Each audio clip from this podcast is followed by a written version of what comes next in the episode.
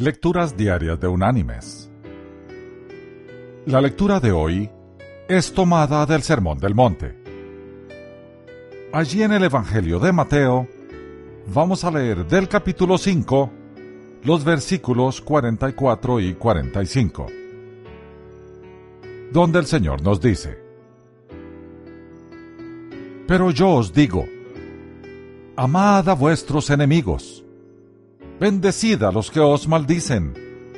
Haced el bien a los que os odian, y orad por los que os ultrajan y os persiguen, para que seáis hijos de vuestro Padre que está en los cielos, que hace salir su sol sobre malos y buenos, y llover sobre justos e injustos. Y la reflexión de este día se llama si Dios se fuera de huelga. ¿Cómo es que Dios nunca se ha ido a la huelga? Él podría reclamar que no lo tratamos con justicia. Podría decir, no es justo. Dejo de hacer lo que hago y me voy a huelga. Si solo una vez se hubiese rendido y dicho, hasta aquí, me rindo.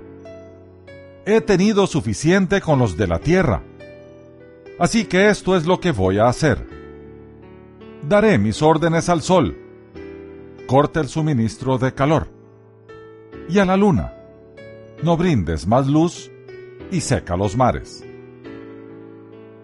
Entonces, solo para empeorar las cosas y aumentar las presiones diría, apaga el vital oxígeno hasta que todo aliento se extinga. ¿Saben?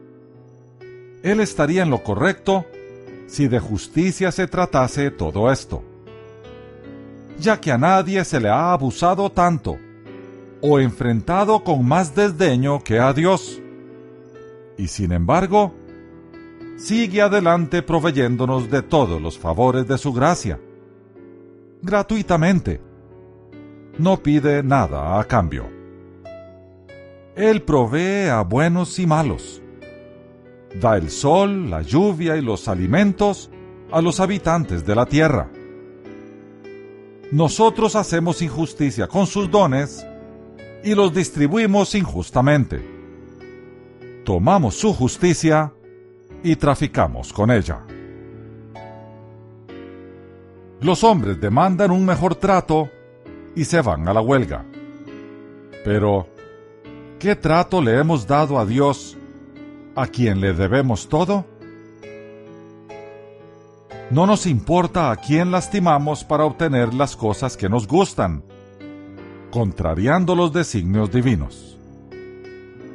Aún así, Él sigue proveyendo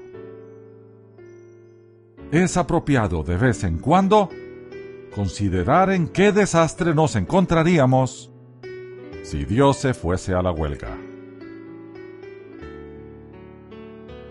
Mis queridos hermanos y amigos, gracias a Dios, que grande es su misericordia.